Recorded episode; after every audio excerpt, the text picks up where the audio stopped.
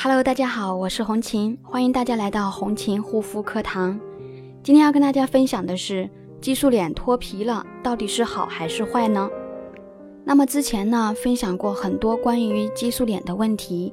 那么今天呢，我们来继续聊一聊激素脸修复期间会遇到的问题。因为每一个人的肌肤状态都有所不同，每天所处的环境以及使用的产品不同，所以肌肤的反应也会有所不同。那么同一款产品，有的人会用得很好，有的人用着却会过敏。在使用产品过程当中，我们可能会接触到一些激素产品，使用一段时间之后呢，肌肤就会开始出现一些症状，而每个人出现肌肤症状也是有所不同的。那么今天呢，我们就先来说一说激素脸脱皮到底是好还是坏呢？长期使用激素造成肌肤屏障受损，角质层呢已经变得非常的薄弱。根本经不起任何的刺激和伤害，因此肌肤呢就会表现出发红、发痒、干燥、脱皮、疹子、痤疮等等一系列的症状。严重的时候呢，可能还会出现发炎、流黄水、流脓水、结痂的一个现象。那么其中不同程度的干燥脱皮，是肌肤每一个修复激素脸的人呢都会遇到的一个状况。这是因为。这时的肌肤是角质层受损，锁水功能下降了。这个时候，肌肤的新陈代谢处于较慢的一种状态，因此代谢的周期也会相对比较长一些。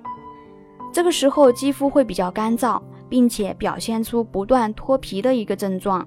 这种情况下的脱皮其实是不好的一个现象。还有一种脱皮呢，是在修复期间。当肌肤补充了足够多的水分，角质细胞就会充盈起来，肌肤的新陈代谢就会加快，同样也会产生一个脱皮的现象。这其实呢是肌肤正在进行废弃角质的代谢，这种脱皮的症状呢是一种好的现象。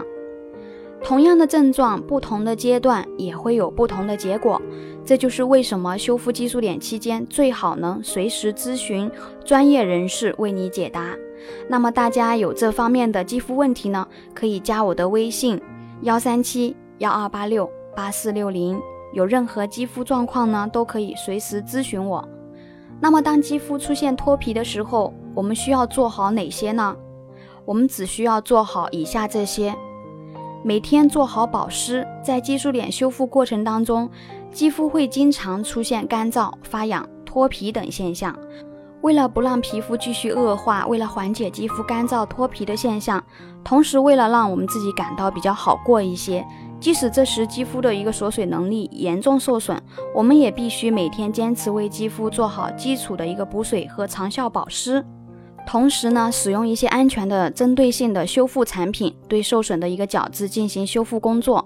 同时，也需要配合饮食辅助的一个修复。修复激素脸期间，饮食清淡是必须的，一定要注意忌口。好啦，今天的分享就到这里，感谢大家的收听，我们下一期再见。